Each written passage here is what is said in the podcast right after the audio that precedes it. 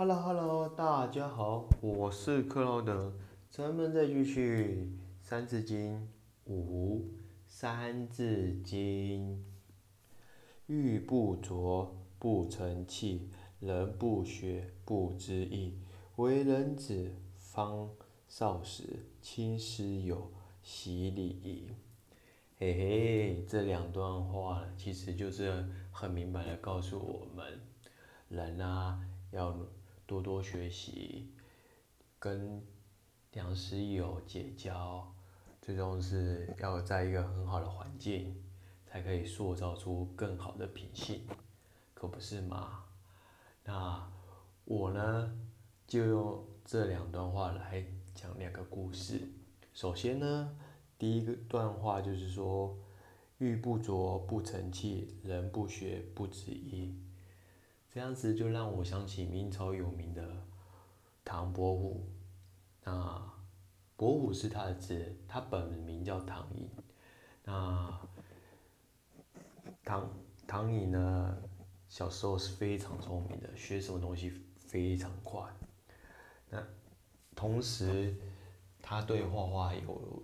有一点点天赋，于是他就跟一位老师结拜。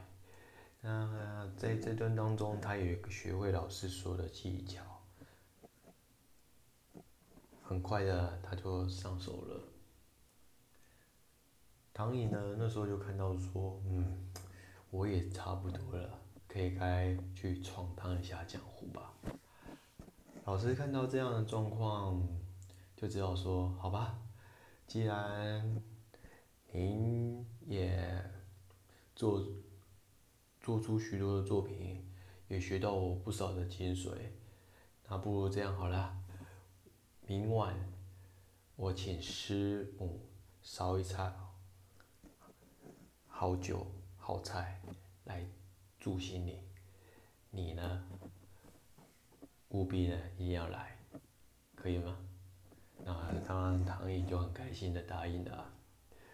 那到了晚上的时候，唐颖就过来个个来了师傅家，一走进门，哎，看到师母已经把菜端满满的在桌上。无意间，他发现，哎，墙壁挂一幅画，他就很好奇的过去看看，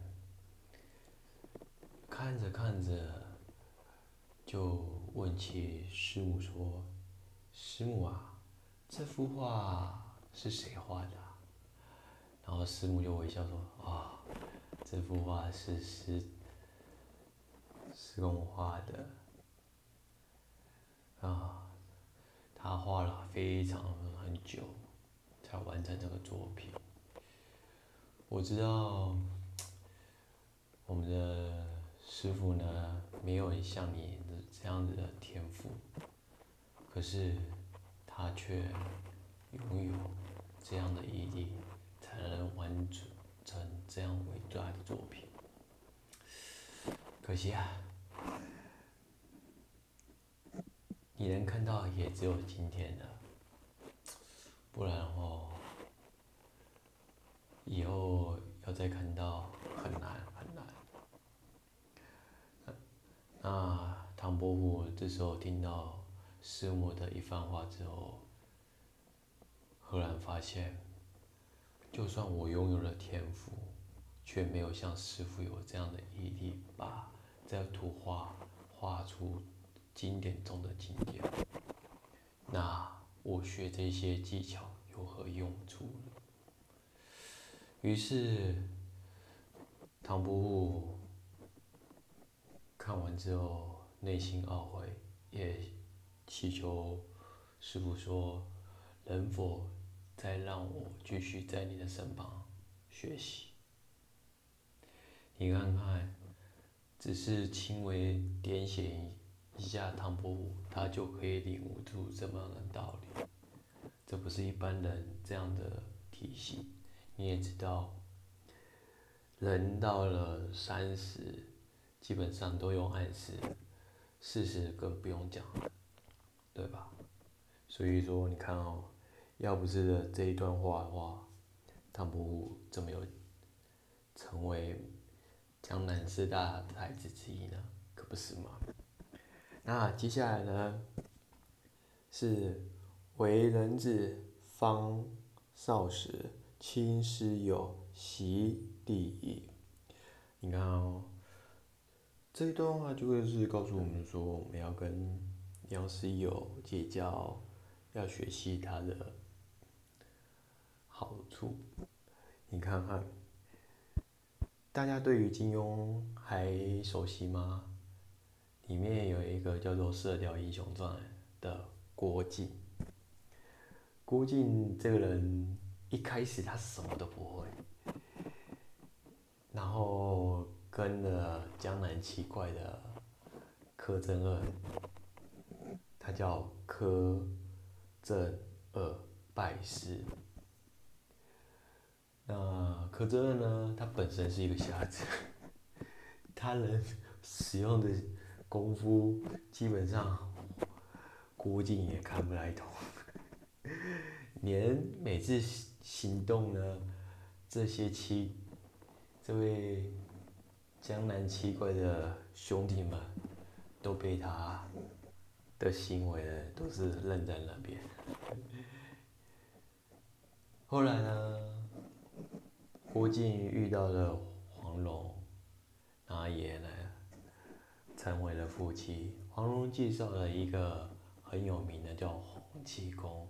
就把降龙十八掌这一套武功传授给他，而他却透过这一招打遍天下无敌手。你看看，由此可见，一个人遇到的是不是一个名师，是不是一个点醒你人生的指导老师呢？我觉得这个很重要。在人生当中，他所占的比例非常小，但它会影响你一一辈子的事情。所以说喽，各位，选对人很重要，选对名师更重要，你的人生才不会误入歧途，甚至不堪一击，低沉在一个世世界。你愿意当一个平庸的人吗？我相信不不愿意嘛。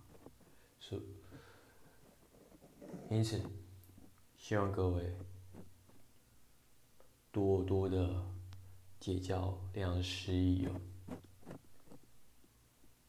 也鼓励大家不认识。